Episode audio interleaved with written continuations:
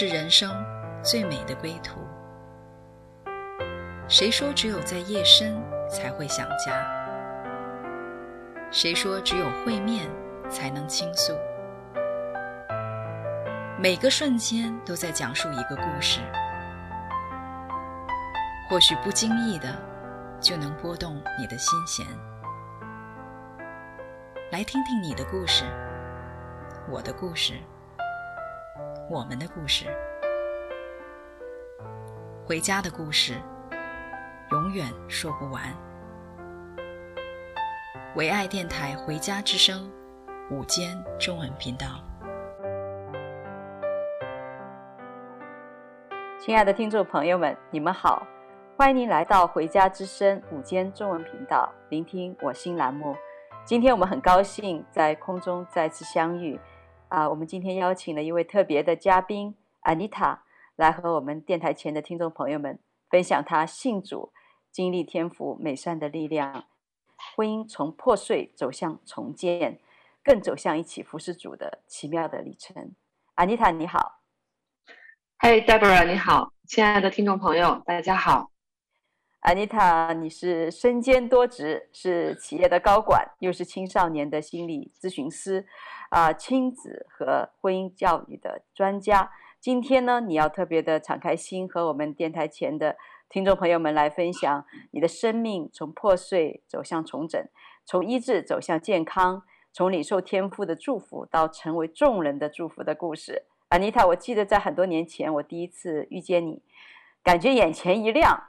心里想说，怎么会有这么漂亮的、优雅知性又干练豁达的姐姐呢？上得了厅堂，下得了厨房。我当时就想，哇，要是做她的老公，一定是很幸福、很有福气的。那不知不觉这么多年过去了，安妮塔却说，其实当时呢，她的婚姻生活并不幸福，甚至是很破碎的。如果没有耶稣基督的救赎，她当时真的是非常痛苦的。安妮塔，今天我们就请你来分享一下你信主前的情感里程，好吗？嗯，好的，谢谢谢谢 Deborah 给我这样的一个机会，能够跟大家一起来分享我的这个呃心路历程哈。这么多年，其实呃我的情感之路其实并不顺利啊。这个从我是二二零一二年信主的，在这个之前，其实我是在一家香港的传媒公司啊做销售，那个时候呃就从一个销售组长，然后做到一个大区的总经理。就这个很快公司上市了，就而且是把它呃一直做到公司上市，在那个时候哈，我我也实现了，就是这个过程当中我也实现了很多的财富自自由啊，我也觉得自己靠着自己的能力啊走到这个位置上，而且真的开始自以为是，就是像刚才这。这个 Deborah 说的，然后上得厅堂，我下得厨房，很骄傲，也很膨胀，啊，觉得自己是个女强人，也甚至是一个女权主义者。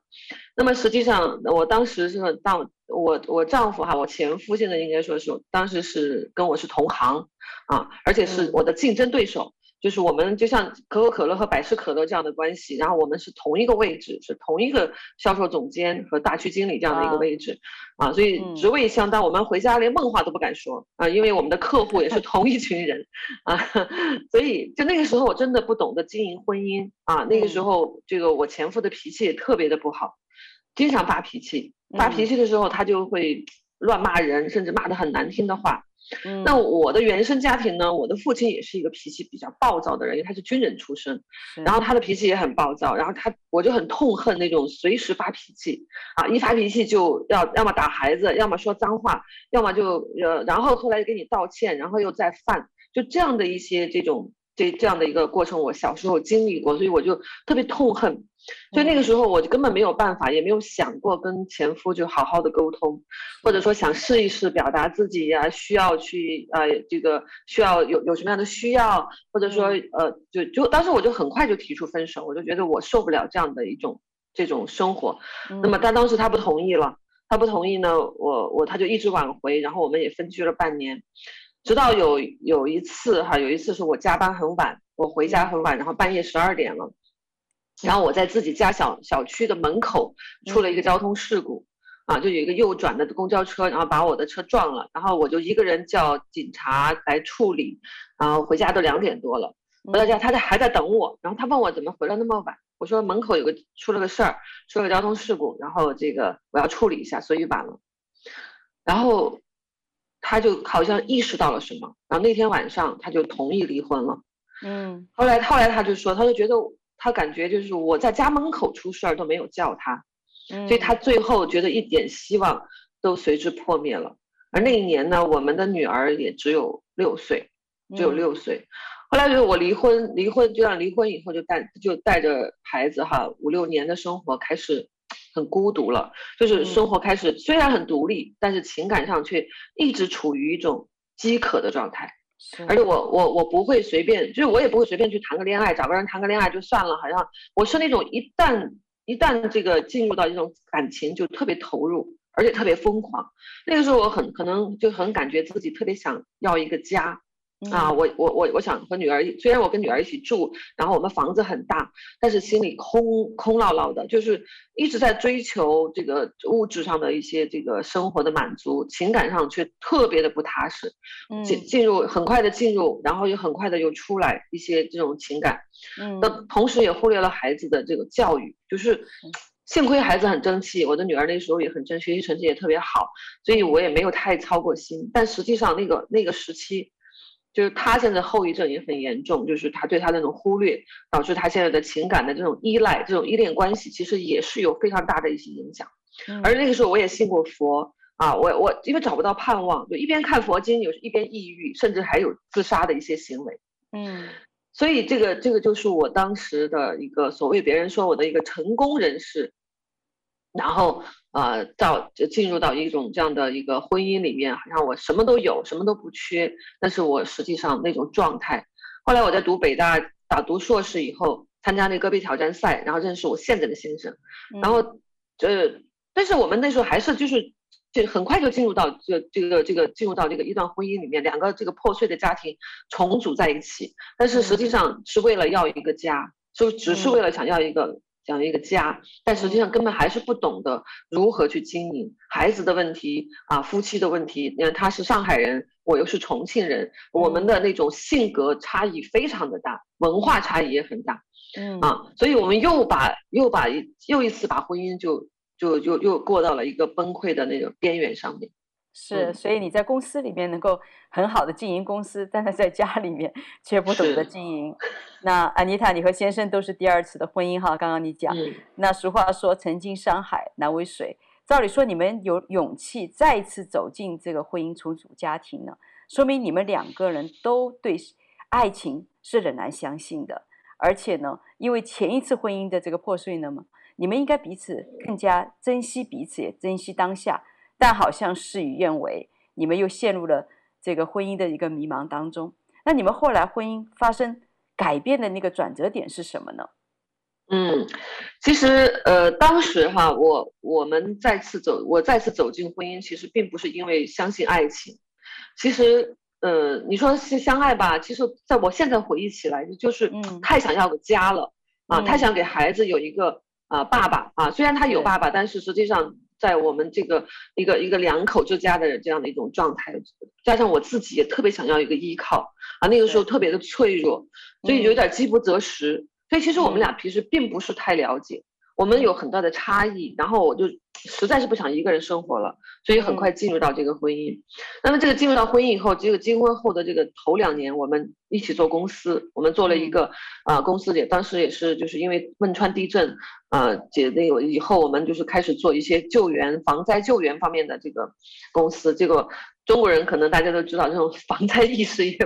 不是今天那个砖头不砸到我自己脑袋上，就算砸在自己脑袋上，也会觉得明天不会那么倒霉。所以在这个防灾意识可能。呃，一直就没有跟上，所以那个时候我们做了两年，可能公司就倒闭了。倒闭以后，就加上就开始有一些债务方面的一些问题，然后还有就是我们的老三也降降生，然后这个老三的教育问题啊，又成了一个这个呃这个很大的一个挑战。所以我们的婚姻就开始走到一个边缘，就是就因着他对孩子的很多的强特强权，就是他用他自己从小在父母那里得到的那样的教育模式，然后来教育孩一个比如两岁的孩子，然后去关黑屋啊，去打骂呀，或者威胁呀，去恐吓呀，还 有这样的一些方式。而我自己却也我不同意他的做法，但是呢，就为这些事情就是很大的矛盾。因着这种结婚，但是我们当时有一个约定，就就是有个约定哈，就结婚的时候有一个，就是呃不成文的一个约定。那时候我们还不信主，嗯，那就是说我们双方都不要轻易提离婚二字，这是我们当时的一个约定。所以如果没有那个约定，可能我们也走不到今天，就是可能那个在还没来不及信主，可能就已经就散了。啊，因为确实那个那个爆发的特别的厉害。嗯，然后每一次的爆发都会造成就是非常不可收拾的一些地步，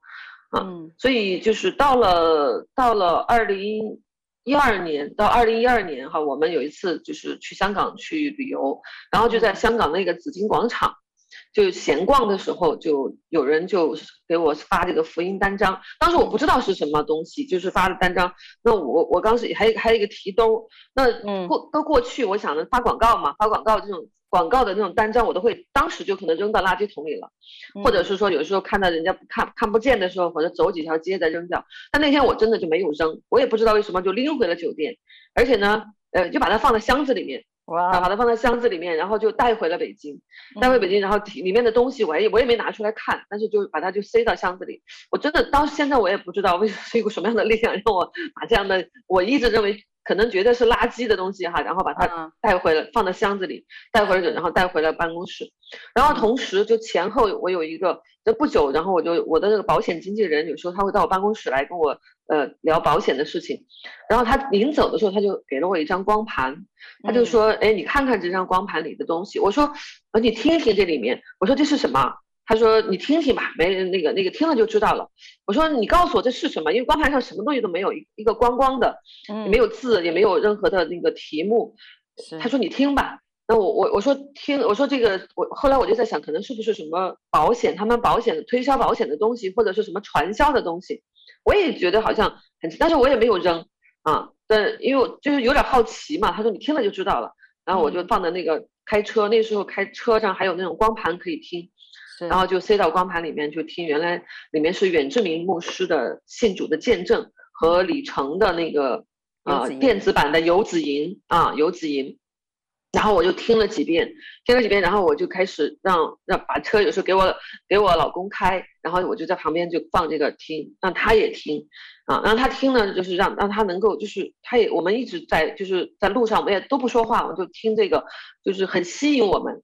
啊，那那时候最吸引我的，其实最大的这个就是感他说的啊，信主以后孩子听话，夫妻关系和和睦啊，家庭很和睦，而且以后我们可以一家人一起上天堂，在天堂还能相见，这是我最渴望的。这也是我当时最向往，就是我，因为我信佛的时候，我真的不知道我我死了以后要去哪里，什么那个西方极乐世界，我真的不知道是什么样子，然后是多么的美好，但是我真的想象不到，或者说我的家人会怎么样，我也不知道。但是因为我很爱他们，我特别希望能够这一生不在一起，呃，在一起，然后这个。以后有一天我能够跟他这个还能够跟他们在一起，还能够前前后后的能够去去等到他们那种状态是我特别向往的，所以一下就吸引到我。那我觉得，呃，既然这样，这个有有这么好，那我们不信就尝试一下试试看。然后另外在在正好这个时候也是真的前前后后，就是我觉得神有时候就是让你这一口气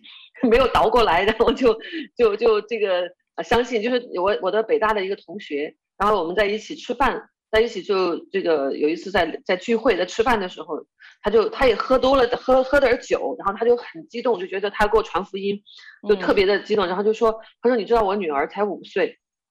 我们夫妻俩吵架，夫妻俩吵完架以后，然后我女儿就坐在那里跟我们讲婚姻是什么。啊，天赋到底让婚姻给你们设立的是什么？你们怎么我怎么可以这么吵架？你们这样的天赋怎么爱我们？然后他说，我当时都傻了，然后我当时把录下来，他就给我看了以后，录下来这一个小时，他女儿给他们上课的那个那个画面，当时就是感觉到 这完全不像一个五岁的孩子在在说，就是他说的那全是那种。就是圣经里面，但是我也我也不知道圣经里说什么，但是他的那种完全不像一个五岁的孩子稚嫩的，就是非常，就你们做你们做天父的儿女，你们应该怎么样去互相的相爱，应该怎么样去去互相的尊重啊？就是我觉得这个当时就觉得，我觉得啊，信主还有这样的一个这么好的这样的一个一个一个状态，孩子也能够有这么好的状态，所以啊，我就觉得非常吸引我。后来我们就去教会，就跟着这个同学去教会啊，去这个去礼拜啊。然后差不多从第一次去教会到我们上受洗班，然后考试，然后受洗，差不多有七八个月的时间啊，七八个月的时间。而且那个时候同时神又给我们，因为我们做防灾在救援这方面，当时这个呃五月我二零一二年的七月七月。我忘记几号，二十号还是二十一号？北京有一个大，就是就是非常大的那个呃水灾，就是整个北京的那个内环里面全淹了，嗯、而且二环北京的二环是非常市中心的一个地方，嗯、还还淹死了一个那个在车里淹死了一一个一个呃淹死了人，所以当时是一个非常大的一个灾难，嗯，那么是一个洪水的灾难。当时后来救援队就跟我们说，说在郊区有一个孤儿院。整个山洪爆发，把这个孤儿院全部淹了。他说我们现在过不去，然后你们能够去去帮助去救援一下。然后后来我们去了以后，我们呃了解到孩子都不，孩子们正好放暑假了嘛，其实这些孩子们都都是去了这个，就是回到回家回到，因为他们有爷爷奶奶，这些孤儿的孩子父母没有了，有爷爷奶奶啊，有他们自己在农村的啊家，所以他们都回去了。所以整个被淹了，是整个墙里面全部都是。淤泥啊，全部都这个山洪爆发下来，好，我们开始就在为这个孤儿院清淤的过程当中，清出来了好多好多圣经，啊，我才知道这个孤儿院是基督，这个是主内的一个孤儿院，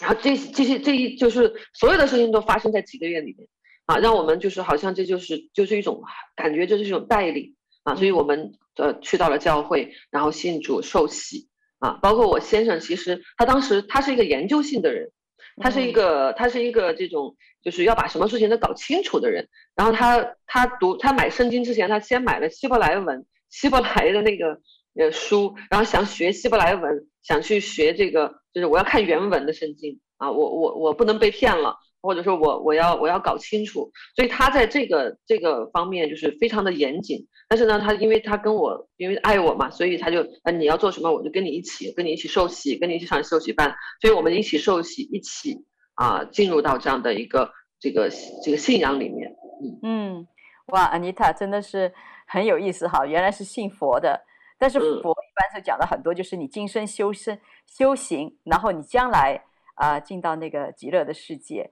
啊、呃，但是他没有一个确定，而且呢，所有的盼望是在将来的里面。但是呢，信耶稣呢，他是说在现在就当下，你的夫妻的关系可以和好，孩子呃听话，就是可以在现在就经历将来天上的。所以当你经历以后，你对将来的事情你会更有确据。然后呢，也很有意思，就是你在这个过程里面哈，经历生命的这个脆弱。生命的短暂，所以我相信就是在这么短一个时间的里面哈，一年不到的时间，很多事情发生，所以听上去好像天赋上帝在那个特别的时段，在你四周差遣了大小的天使，向你传这个大好的消息。而且呢，因为这些所有的事情呢，好像你的心也预备好了，开始来认真思考，寻求生命的答案。那接下去，，Anita 是怎么样啊、呃？就是刚刚他讲到怎么样去回应天赋的这一份。给他的这份心里的感动哈，我们先来听一首歌，叫做《奇异恩典》，然后我们请安妮塔继续她的故事分享。好的。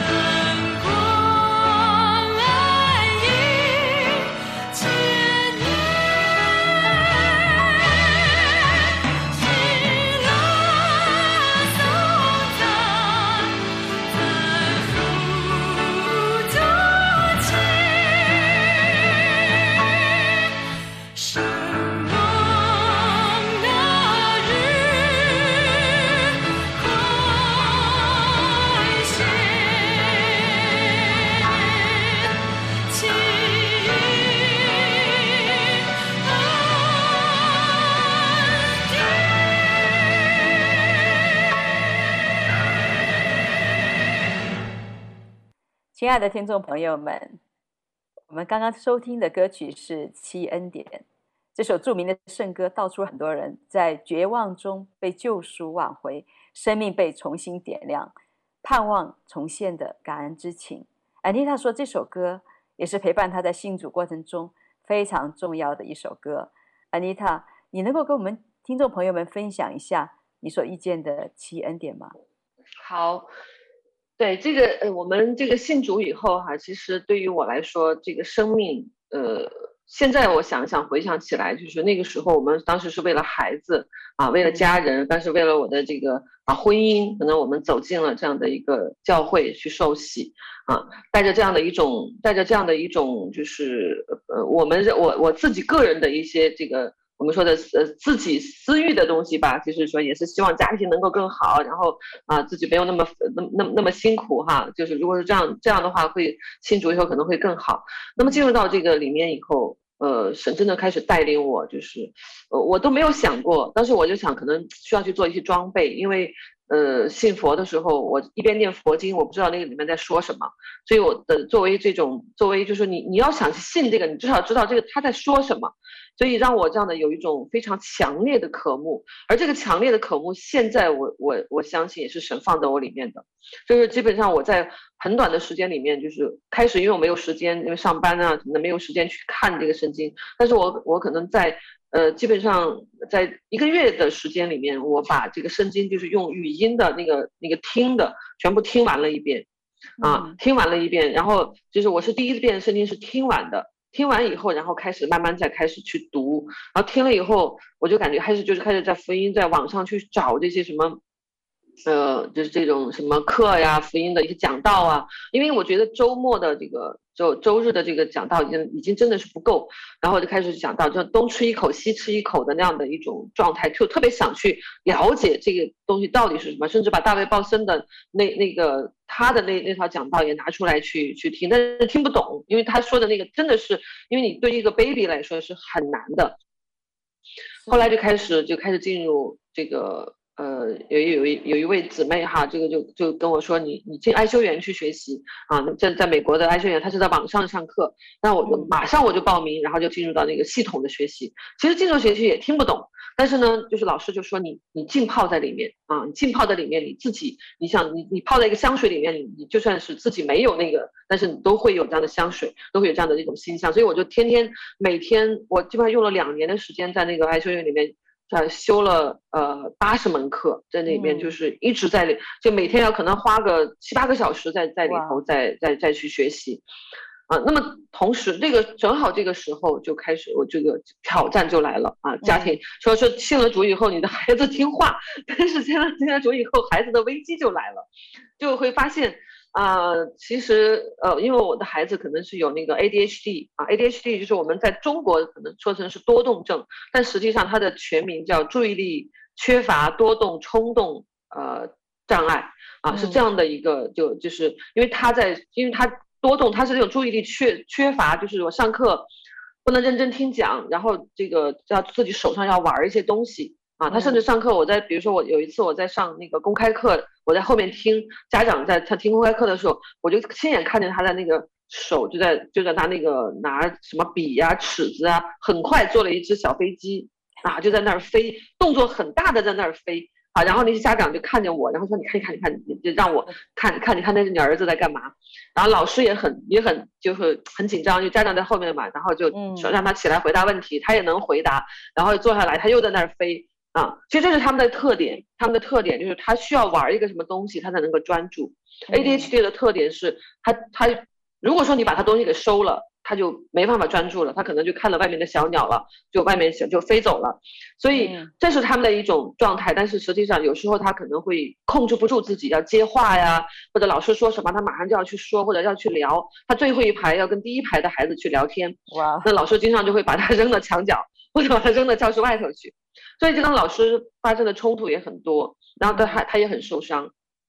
然后老师找我们去谈话，然后就这个他有去跟同学打架啊什么的也有。啊，但是就是老师找我们谈话，然后这个跟说爸爸是不是在家里比较严格？那爸爸说，那严格了还成这样，他说那那要是不严格的话，他成什么样子？但是后来就是因着这个，他在学校也是处理的这种情况。但是我们信主以后，我们就发现好像应该不是这样的，不应该是这种情况。但是每次回来，他都会受到爸爸严厉的惩罚。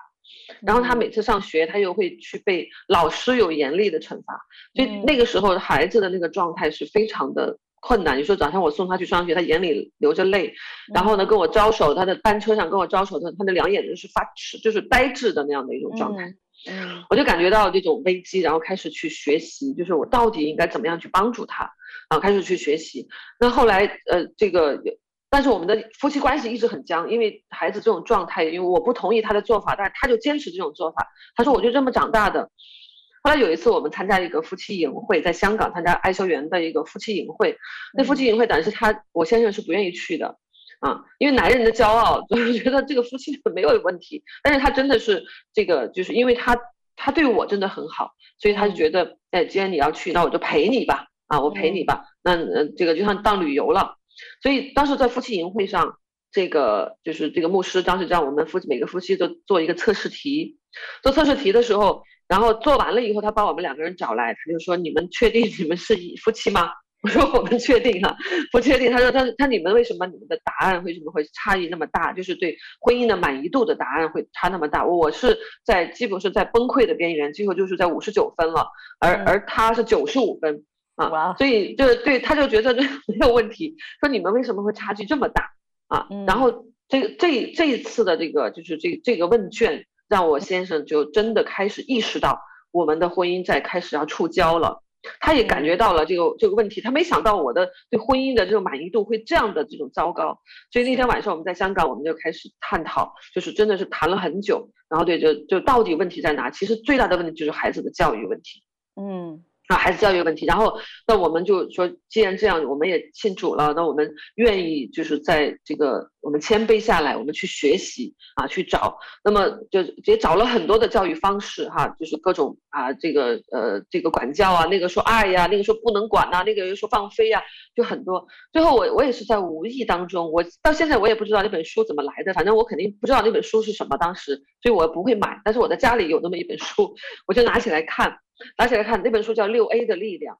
啊，就六 A 的力量。它这个六个 A 就是呃接纳啊，接纳就是像天赋无条件的爱这样接纳我们啊，我们要无条件的去接纳孩子这样的这个就是接纳赞赏啊，用品格用品格的这样的一种欣赏去欣赏你的孩子，在接纳的基础上去赞赏，用品格词汇，比如说你是一个守时的孩子啊，你是一个诚实的孩子，而不是说你真棒。啊，就把不就完了，是一种敷衍的状态。包括还有关爱啊，接纳、赞赏，然后关爱，关爱就是爱孩子最好的方式是什么？爱孩子最好的方式不是说给他这个那个，给他吃的喝的，或者给他什么呃所有的这些这些什么呃各种的爱，而是爱你的配偶。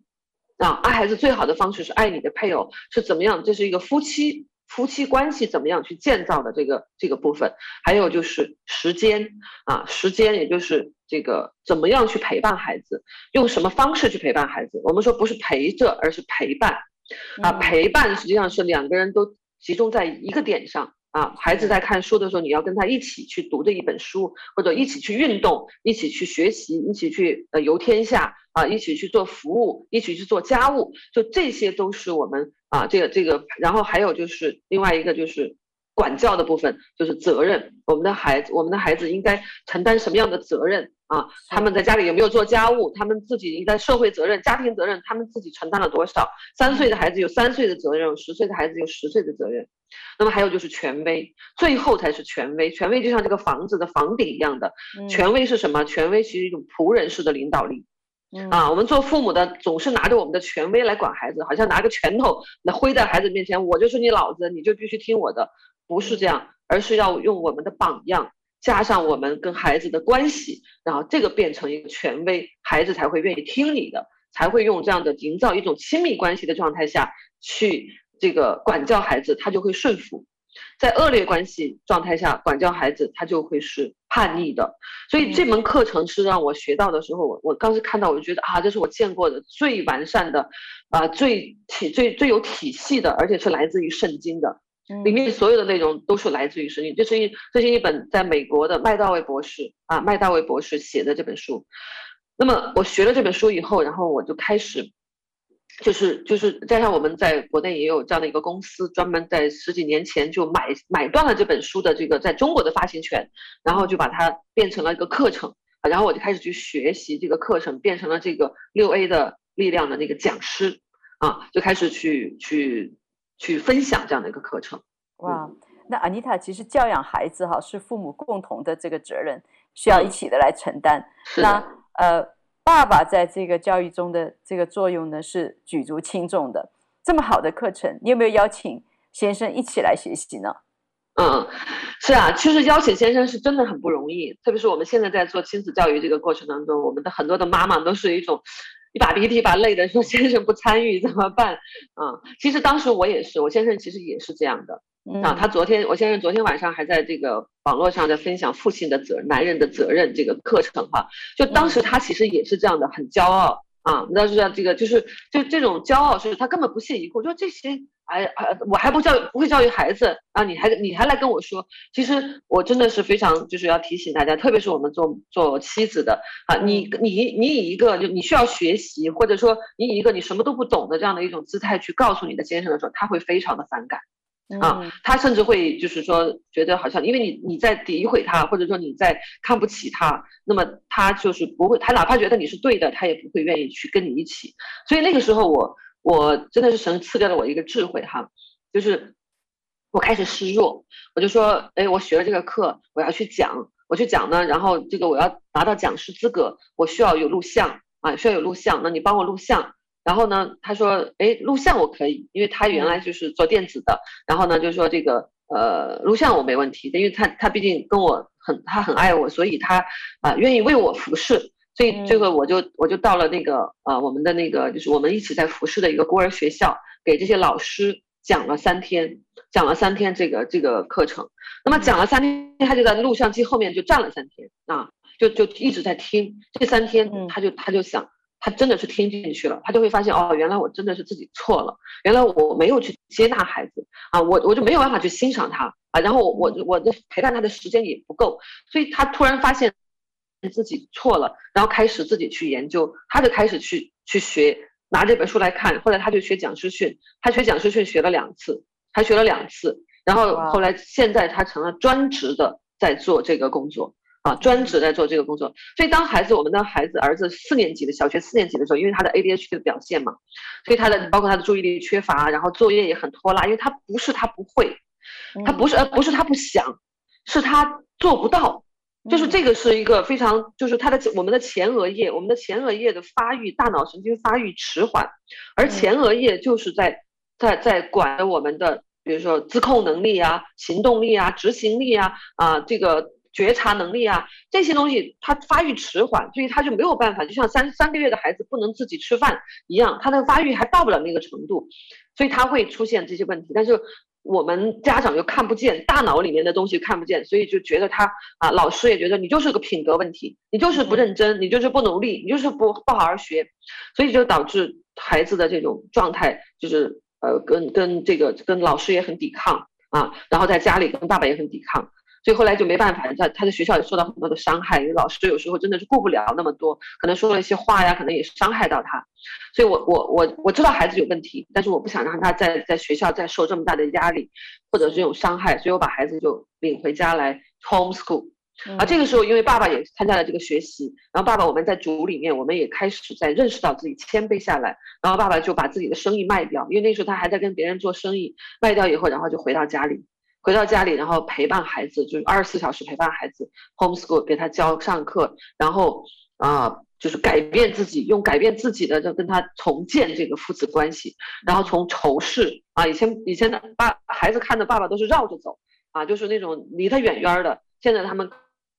勾肩搭背的这样的这样的一种变成一种亲密，所以后来到五年级，因为在了他在家待了一学期，五年级他回到学校。回到学校以后，还是回到那个班，还是那个老师，因为我们不想让他逃避，说啊，你老师对你那个不好，然后你就你就逃避。那我我觉得还是要去面对，只是我们要需要训练孩子怎么样去面对。所以他回到班上啊，从看门老大爷到校长啊。以前他是都是都认识他，他调皮的到那种程度。后来从看门老大爷到校长都在都在说，哎，你们的孩子变化真的是很大啊！你是怎么做到的哈？就是而且他现在是已经初二了啊，而且还是在学校当班长。这学期刚刚期末考试，平平均八八十五分以上的那种成绩，所以这个对他来讲就是呃，我们感觉到就是父子关系给孩子带来的，孩子其实还是那个孩子。嗯，他也没有学习什么，但是他的变化是因着我们夫妻关系，我们夫妻间不再不再互相指责啊，我们不再互相的那种啊去去诋毁，而是在彼此寻求帮助这样的过这样的过程当中，让孩子变得越来越有安全感。嗯嗯，是我印象中好像呃那时候你儿子小 John 有一个跟爸爸的对话，嗯、他就跟爸爸讲说，呃爸爸你不是信耶稣的吗？那个耶稣都爱我，你为什么对我这么凶啊？对，他说耶稣都呃在十字架上都跟他那个跟天父说，呃你原谅这些士兵，这个呃为什么你不原谅我？为什么你要那么对我那么凶啊？那是他那是他五岁的时候跟跟爸爸说的话。他爸爸当时有点愣住了，然后说：“那是你表现不好，是你太调皮。但是他哦表现不好，你可以好好跟我说呀。你为什么要为为什么要要要用这么这么凶跟我跟我说？所以那个我还有到现在我还留着那个录像，就非常的那个 啊，就是真的我就觉得这神就在我们家以后给我们的这个改变是非常的大。嗯、哇，安妮塔神真的很奇妙，他不仅借着你们在婚姻关系、亲子关系上面的危机哈，破碎你们里面的骄傲，来认识神。”经历神的爱，还有神的智慧，让你们人生的危机成为转机，也带领你们找到主里的命定。自己从、嗯、呃经历儿子这个 ADHD 的这个危机中哈，看到社会的需要啊。我记得你给我讲过，就是其实现在呃中国 ADHD 的孩子真的还蛮多的。嗯嗯，差不多现呃有百，就是现在就不完全统计，应该是有百分之二十以上。哇，那真的是非常高哈。嗯。那也讲到，当时这现在其实家庭暴力啊、父亲缺席啊、啊、这个孩子的重度抑郁啊、自杀率啊都非常高。那在这样的嗯，在这样的这个六 A 的这个就是教导的里面，你们接触了很多的家庭、很多的婚姻啊、很多的亲子的关系啊、我相信很多的人可能会问你说，那个六 A 的真理应该是不错的，但我怎么我我怎么有？能力能够做到呢？那、嗯、你们是怎么样回答呢？是，其实，其实，在我们的这个这个就是在传讲的过程当中啊，因为现在现在我们因为我们做这个，所以我们有这样一些研究。现在我我们这个最近就是有一个二零二零年去年的一个中国国民心理健康就一个一个发展报告的显示，就是中国的青少年啊，青少年也就是十二到十八岁的这个青少年抑郁的比率已经高达百分之二十四点六。哇，百分之二十四点六，也就是五个孩子里面就有一个。那重度抑郁的孩子已经是有百分之七点四，啊，其实这个这个是不完全统计，因为他有的是来寻求帮助，或者说来找心理医生或者去看病了才会有这样统计。有的人根本就，有的父母根本就不愿意面对，甚至是不愿意带孩子去看，不愿意承认。嗯，所以这个时候其实是一个呃，我们现在几乎我每天都能都能遇到这样的案例，让父母来求救的。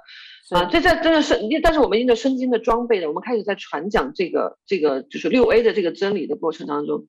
就是就是其实是让让我们感受到，就是让我们要教导我们的父母，其实我们实际上是是做不到的，因为我们带着血气，嗯、我们本身，其实我一直就是这样说，我说我是一个乞丐，啊。但是我是一个找到了吃东西的乞丐，就找到了吃的东西的乞丐。我知道哪里有吃的，我需要把这个吃的东西，我要去告诉另一群乞丐，啊，告诉他们哪里有吃的。我不是给他们做吃的这个人，我也不是给他们带来吃的，但是我告诉他们哪里有哪里有吃的，你们要去吃，你们赶紧去，因为我吃饱了。啊，其实我们都是很无力无能，我们带着一种血气，我们带着很多的我们自己的创伤。我们带着我们自己从原生家庭走过来的一些很多的没有被医治的一些伤，所以我们去管教孩子，这是非常有限的。所以我们要把自己变成一个管道，而这个管道就是你你你自己里面没有爱，但是我们要接上这个管道，这个爱的源头，这个爱的源头呢，就是你把这个管道接上一个水龙头，那个水龙头就是这个上上帝的爱，是神的爱，是活水啊，就是这个问渠哪来清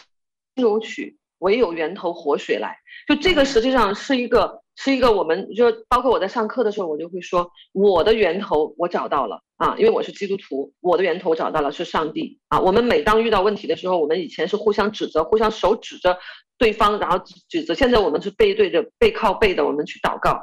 我们去寻求上帝给我们那样的爱，因为我爱不起来了，我已经爱不了他了了。你来，你来帮我，你来收拾他。但是我们就是想到，就是这样的去这样的一种一种，就是没有办法，就枯竭了。但是，嗯、但是我每次祷告完了以后，我们真的回过头来，在面对对方的时候，我们可以有力量说对不起啊，我错了。就这个力量不是我自己的，是神，是这个源头。那我们很多的家庭，很多的父母都是不信主的。那么这时候我会告诉他，你要去找你的源头。我相信这个源头只有一个，我相信这个源头只有一个，所以你要去找，因为因为因为这个你寻找就寻见啊，叩门就给你开门，只要你找，一定能找到啊。所以因着这个过程，因着这样的一些方法，然后我其实带领了很多的这个家长信主。哎，说你后来他们就下来问我，哎，你说这个源头是什么？嗯，我很好奇，然后我就带他们，那你要不要跟我去教会看看？那个源头是什么啊？然后这个我会送他一本《游子吟》啊，或者送他一本圣经，就用这样的一个方式来给他们，就是让他们真正一步步的走进来。其实我们目的是要把人带到神的面前，而不是说我们要去教导什么，或者说要去在他们面前去做点什么，是要把他们带到耶稣的面前，然后让他们去认识这个真理。这是我的，我也是一个管道，所以我我用这样的一个管道的方式来来去去影响更多，想流向我们身边的社区啊，流向我们身边更多的人。嗯，嗯，哇，安妮塔太好了，把人介绍给这个神就是爱，爱的源头，以至于他们自己生命可以接上这个活水的江河。啊，那我们先来欣赏一首歌，《天赋美善的力量》，我们再继续听安妮塔的分享。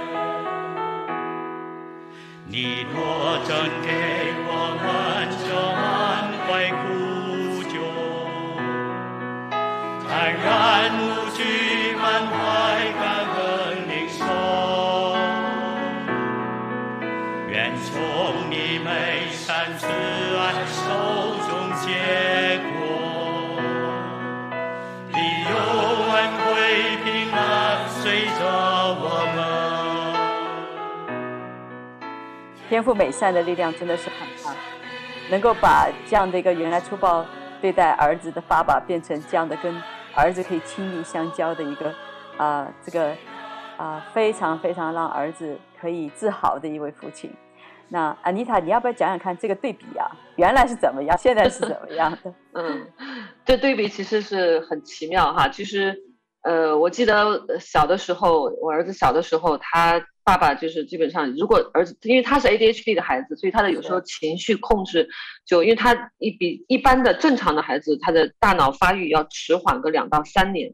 那么也就是说，他如果两岁的时候，这个孩子他可能实际上还是一个 baby 的一个状态，就他没有办法控制自己的情绪，他会突然间就会大闹，或者说会大哭，然后他无就是无厘头的就会有一些这样的一些行为上的一些东西。但是我们那时候不了解，所以那时候爸爸为了惩罚他，有时候曾经把他就关在阳台上，或者说甚至曾经给他关在一个我们家的那个洗衣房啊，洗衣房里面就是他没有窗户的。然后他把他关进去以后，现在现在我的孩子已经十四岁了哈，那么他就说，他我现在还记得那个时候，呃，我就记得那个呃那个房间里面有一个电表啊，那个电表有一个绿灯和一个红灯在闪，就一直在闪，然后就只有那一点点光亮啊，他就特别的恐惧给他带来，所以他经常是晚上睡不着觉，或者说就是说特别害怕一个人，他都基本上是呃十岁左右才才敢一个人在房间里睡觉。所以可以说给给这个孩子带来的伤害，包括给他的那种后面的一些这种，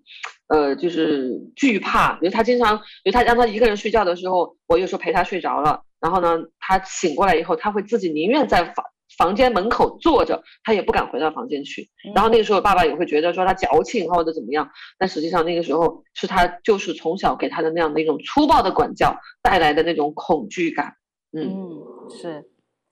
那么后来呢？后来这个现在，因为在我们学习了这些以后啊，然后爸爸开始修复跟孩子修复关系，也跟孩子这个建立这样的一个就是真正的一种亲密关系。然后，但是呢，这个过程当中哈、啊，本人也也会有，你像很多这个现在孩子都玩手机嘛，玩电子产品，他们有时候是很无节制的，那么经常都会就是出现一会儿就。手机电密码又被解了啊，或者说又不见了 啊，手机又不见了，然后就，然后我们要搁过去哈，一定会暴跳如雷。爸爸就肯定，因为他有时候也会，有时候会出现那种嗓门很高的那种，就是他他他毕竟那是他的一个老我哈，经常会有这样的情况。有时候我就跟他说，我说你你就把把孩子当成这个来寻求帮助的那个家庭的孩子，呃，这样的话你就会用一种理智的大脑去对待他，然后呢，这个。他有时候经常也会说什么这个呃，就是被那气的，叫叫救护车，他经常也会被他气的，然后跑到卧室里面来，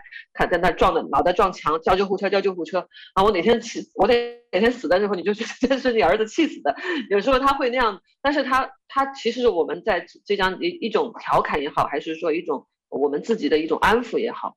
啊，直到有一次我们真的是有有一件事情让我们感觉到，就是我爸爸真的是变化了。啊，比如说有一次哈，这个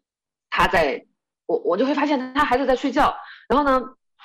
不大他，因为他睡觉他他很折腾，他会翻来翻去的，里面有声音。那天特别安静，然后就觉得不对，然后我们就我们我就跟那个我就说，我老说我们两个像老特务一样的，就在那个房间，好像那个房间有问题，不对，然后就就就去，然后从里面啊，从十一点啊到十一点半，我们有分四次进去。四次从他被窝里拿出来手机啊、电子书、iPad，还有什么他的那个电子手表也是可以，这个可以看各种，还可以玩游戏的。所以就是那个里面，然后但是如果是搁过去的话，可能拎起来揍一顿或者怎么样。但那时候我们是欢声欢歌笑语的过程当中，欢声笑语中把这个事儿解决了。然后他我我儿子就在那个捶一边捶着床一边说，啊。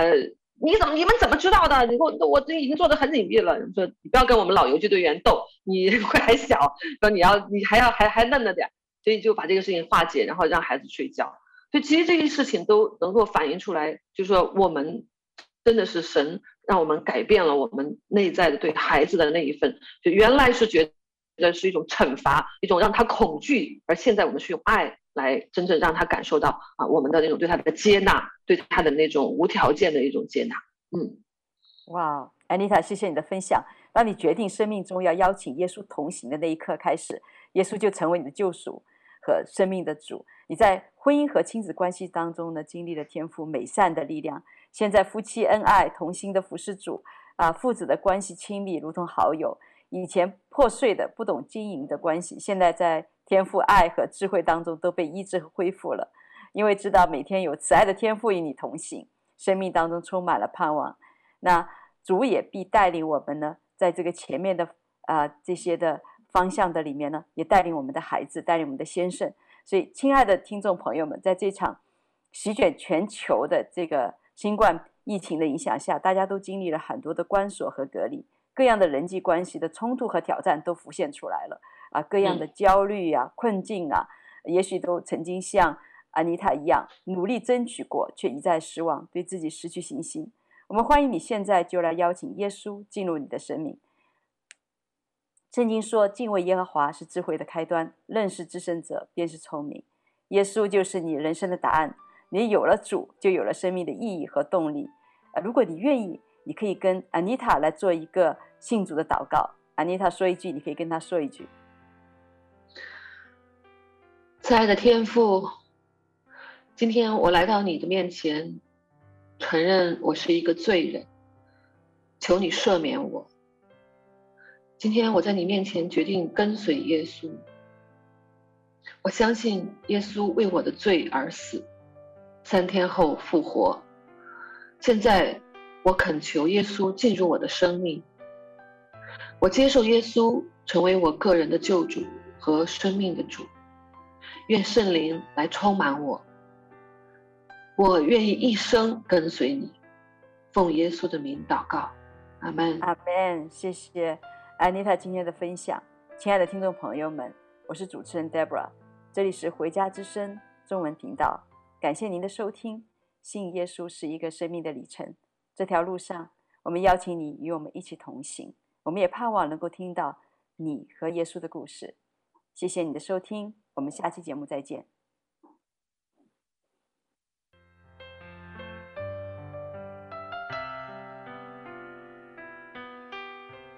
回家的路上，